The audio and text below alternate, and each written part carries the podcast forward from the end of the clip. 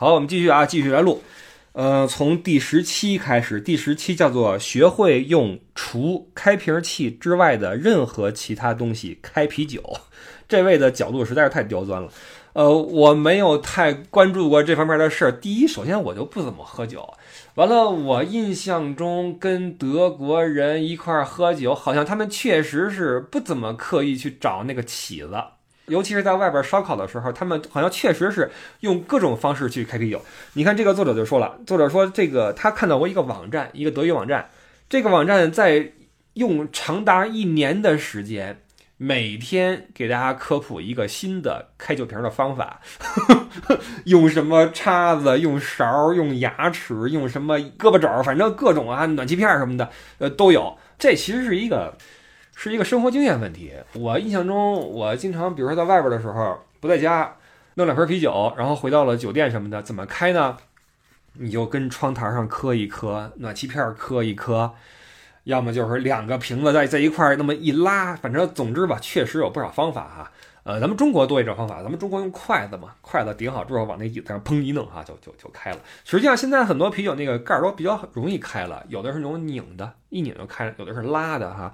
有的是什么的哈，总之做的比较好了。完，这就是一点啊，这个是学会用除了起子之外的任何事情开啤酒。第十八，说话直奔主题。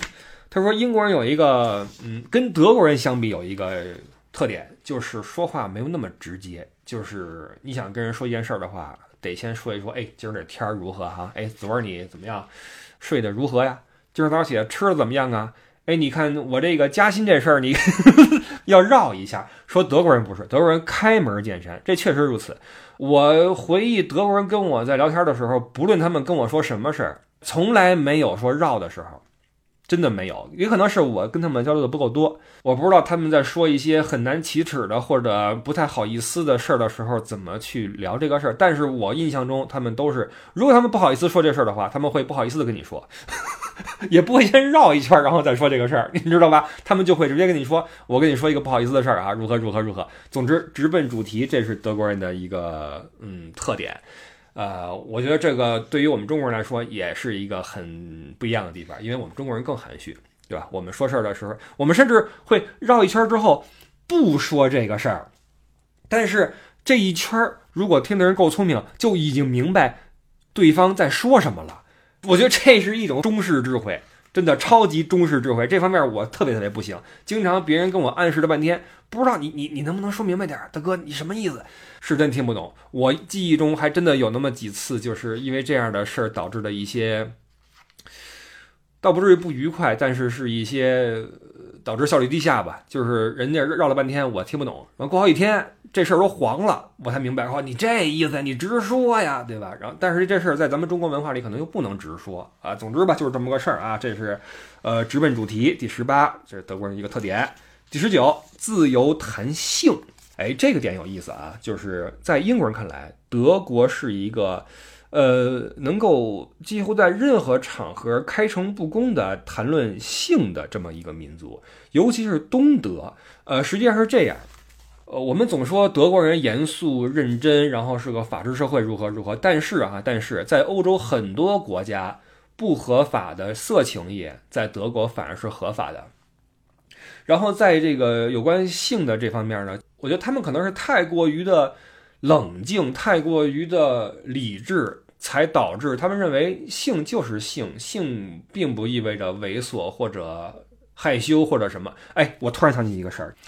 我们在刚刚入学不久，都是一帮孩子的时候，二十出头的时候，在德国念书，然后我们就会跟一些德国的同学们一起来玩游戏嘛，坐一圈儿，然后我们就玩真心话大冒险，他们也有这个游戏，我们就玩。然后呢，玩到挺嗨的时候呢，一个德国的同学突然提出一个问题，让我们所有人瞬间无言以对。他说：“为什么你们的这个大冒险的这些让别人去做的这个事儿？”往往跟这个性或者两性有点关系呢。比如说，你去抱他一下，你去亲他一下，为什么你们的这个大冒险总是跟这个有关系？当时我们就陷入了深思，陷入了深思，因为他们大冒险可能就是你把这干了，或者你爬树，但是我们可能就是，比如你你你跟这大树跳钢管舞，我们就会往这块想。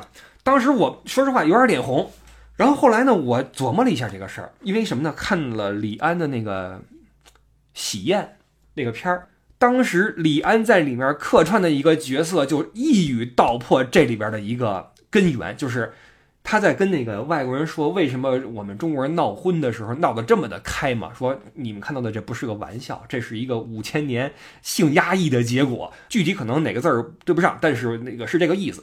我觉得呀。在德国，之所以大家能这么去公开的谈性，就是因为他们觉得这事儿没什么好遮掩的，没有压抑，从小就进行这样的这种公开的性教育，大家对这事儿就就，咱不能说味同嚼蜡啊，但是看得很明白，非常的明白，就不像我们就遮遮掩掩。你朋友们就跟我同一个时代的朋友们，我就不信你们的生物课上边。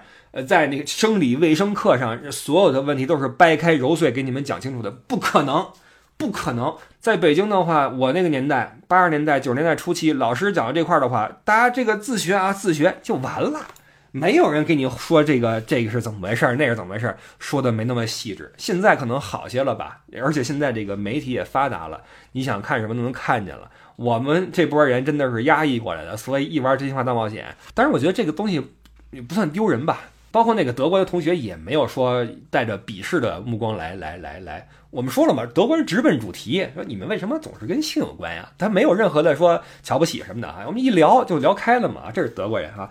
然后自由谈性，然后这里边他举了个例子，他说在这个那个尤其是东德，就是德国，我们刚才说了啊，德国那个有有很多的那种合法的色情业啊那种，还有一个。德国有很多那种就是天体浴场或天体浴池，在那块儿你可以一丝不挂的跟很多异性在一起哈，男男女女的一起去晒太阳、聊天儿、吃面包，甚至打起沙滩排球哈，哇，你想吧，那画面哈，叮叮当当的，就就就就就，总之这个他的意思是德国很开放。甚至东德比西德更开放，这又是一个很有意思的话题。其实我们稍微说两句啊，就是在德国，首先啊有很多天体浴场。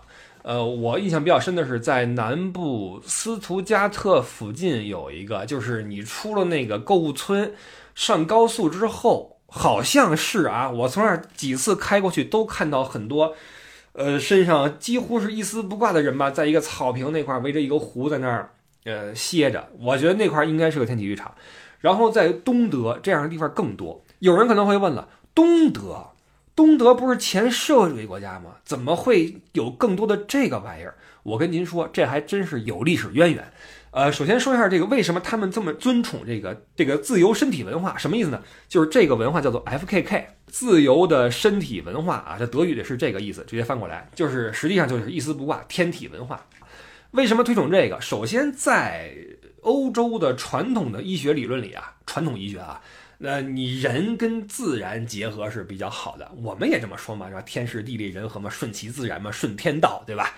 呃，呼吸吐纳、晒太阳什么，他们也是，就是你人要多接触阳光，多接触新鲜空气，然后泡温泉。咱们以前说过哈，那么他们就特别喜欢裸着泡温泉，裸着晒太阳，觉得这很健康。呃，这事儿是在二战之前就已经是成了一个传统了，就是这是一个疗养方式，一个保健的方式。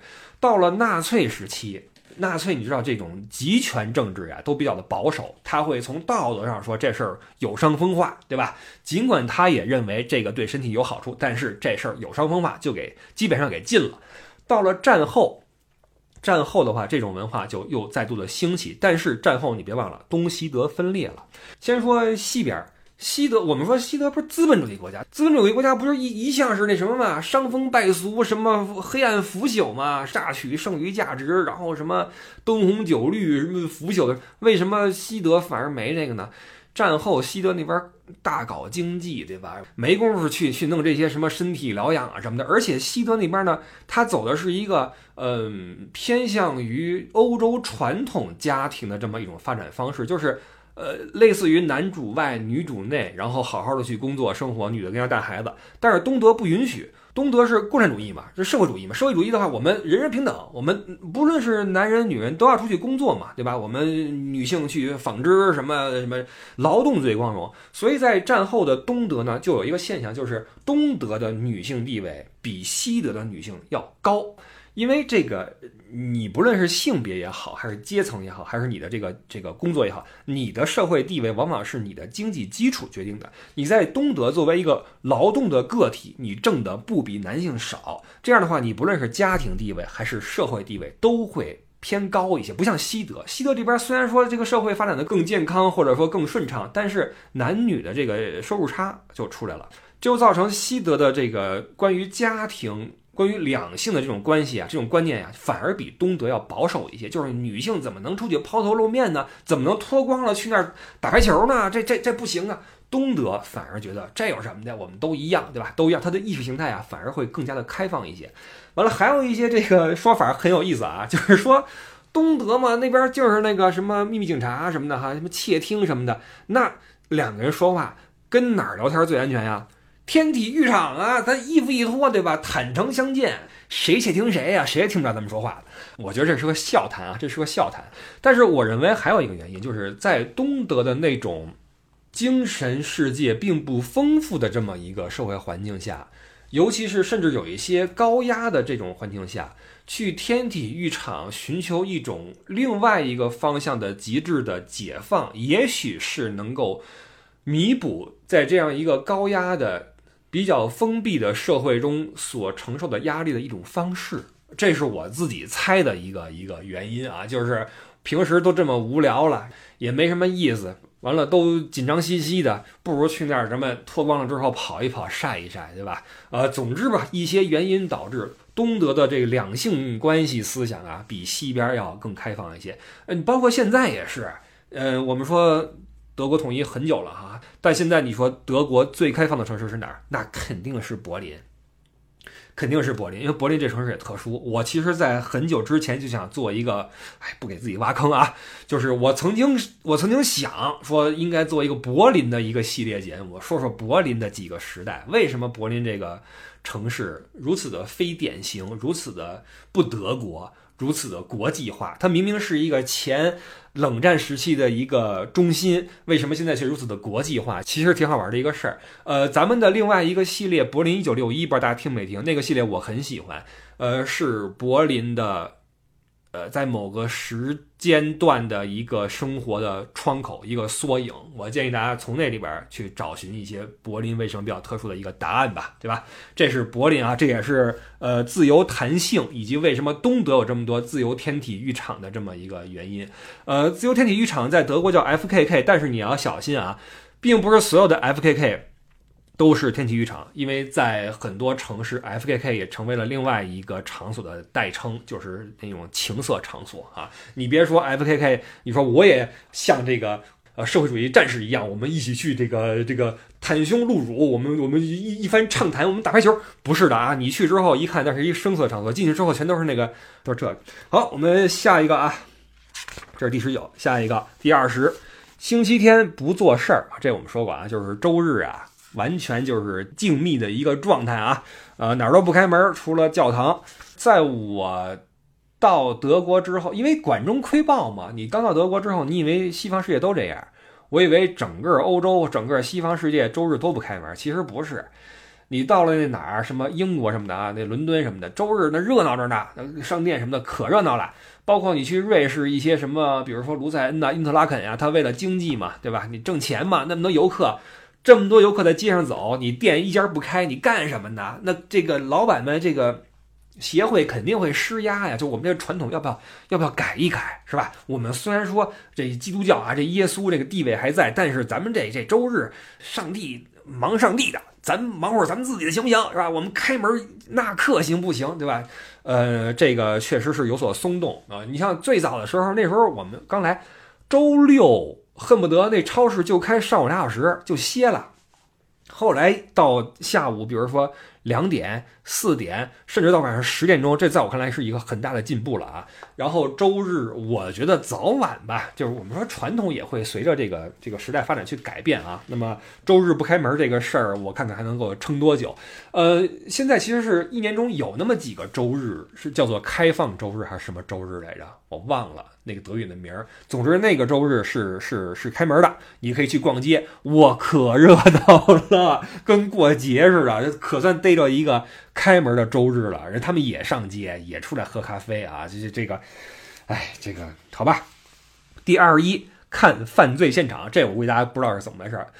犯罪现场是不是 CSI 啊？那个美剧？那是不是这名儿我对不上？总之呢，这他的意思是德国人一定要看这个美剧啊，看犯罪现场这个美剧。他举了个例子，他说他那个在德国的一个合租房，就是呃有一个电视机放一个滑板上边，平时呢给他顺在桌子底下，完了每周有一次要拉出来，呃插上电，为什么呢？要放这个犯罪现场了，就是德国人一定要追着这个剧去看。嗯，我引申一下吧。就是德国的这个电视业呀，真的是就电视剧产业不太行。电影单说啊，电影虽然说不像那个好莱坞那样有那么强的工业性，但德国电影有些也不错。电影先搁一边，但电视剧不大行，真的不大行。我觉得首先是一个新鲜感的问题吧，就是你看德国电视剧，不论是那种警匪片也好，什么也好，它的取景都是那些小城市什么的。你因为像我经常四处跑。也能看出来，比如这是弗莱堡，那是科隆啊，这不是法兰克福吗？哎，这是柏林，就是 你会没有什么新鲜感，你觉得这这事儿好像也没有什么大不了的。完了，这个里边的那个情节也没有那么的吸引人，就整个德国的这种编剧业，我觉得不是太行。他们强在哪儿？他们强在一些谈话节目，一些现场的对话节目，那个质量是真的高。就是针锋相对也好，还是火星四溅也好，就是他们的往往请的嘉宾比较有有有有见解，而且他们又是直来直往，不会绕圈子给你照顾你的面子什么的，不会就直接说嘛，大家就一个话题去集思广益，确实有很多点是你觉得听完之后是有帮助的，但是电视剧不行，那可能这就是一个原因，他们为什么要守着这个美剧去看？我记得他们这边常年放的一个另外一个剧叫《Monk》。讲的是一个有强迫症的一个侦探的事儿吧，一个类似于喜剧片的这么一个一个，总之会放一些美剧。然后他们这么追这个剧，为什么有一个原因是这是免费的？因为有更好的美剧，比如说就我们很熟悉那些啊经典美剧，它也放，但是是在那些收费台。那你作为一个合租宿舍的一个对吧，一个穷屌，你你你还想看收费台？别闹了，一个月几十欧元是吧？没人舍得花这钱。就守着这免费的看，那免费的意味着什么呢？意味着一周就演那么一次，演一集，哇，这什么效率？而且德国人有这么一点，就他们在这个电脑这一块啊，用的不是很溜。但是这个跟他们监管比较严有关系，他们比较的，呃，适应那种合法合理的去做事儿，不像我们，我们处在一个互联网的这个规则的一个洼地，就是。你曾几何时，我们的音乐下载那随便下嘛？那电影现在你说你找个种子来下，你说是有人会逮你们没有？在德国你做这事儿的话，搞不好你接个罚单，一罚就罚个狠的，因为你知识产权什么的哈，你你就你就挂了，你知道吗？所以很多人很谨慎，他不敢说轻易的下，比如说下三季的什么美剧，下点什么大片过来看，他他他不敢，他就守着那电视去看这个。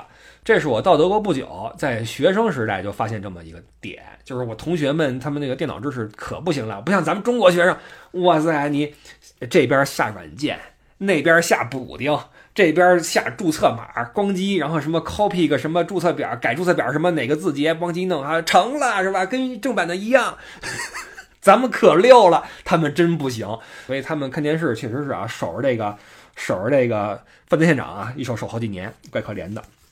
这是第二十一，第二十二，不看明镜在线就不知道真相啊！就是说德国人一切信息啊都以那个 Spiegel，就是那个明镜为准。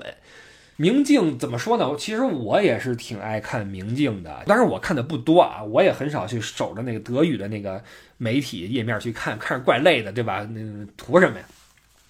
但是如果我看的话，那么明镜确实是一个。我在我心里边是一个获取资讯的一个很好的一个平台，这个平台在我看来还是挺全面的，不论是经济啊、政治啊，包括一些社会时事啊，报的还是挺周全的。呃，然后，但是我看的不多，一个是我觉得看着累，再一个呢，深度文章啊都是付费的。OK，这是第二十二，第二十三，永远送上友好的祝福，这是他说德国人写邮件的一个习惯，就是最后呀会有一个 MFG MFG 是一串德语的缩写，翻译过来是献上我友好的祝福。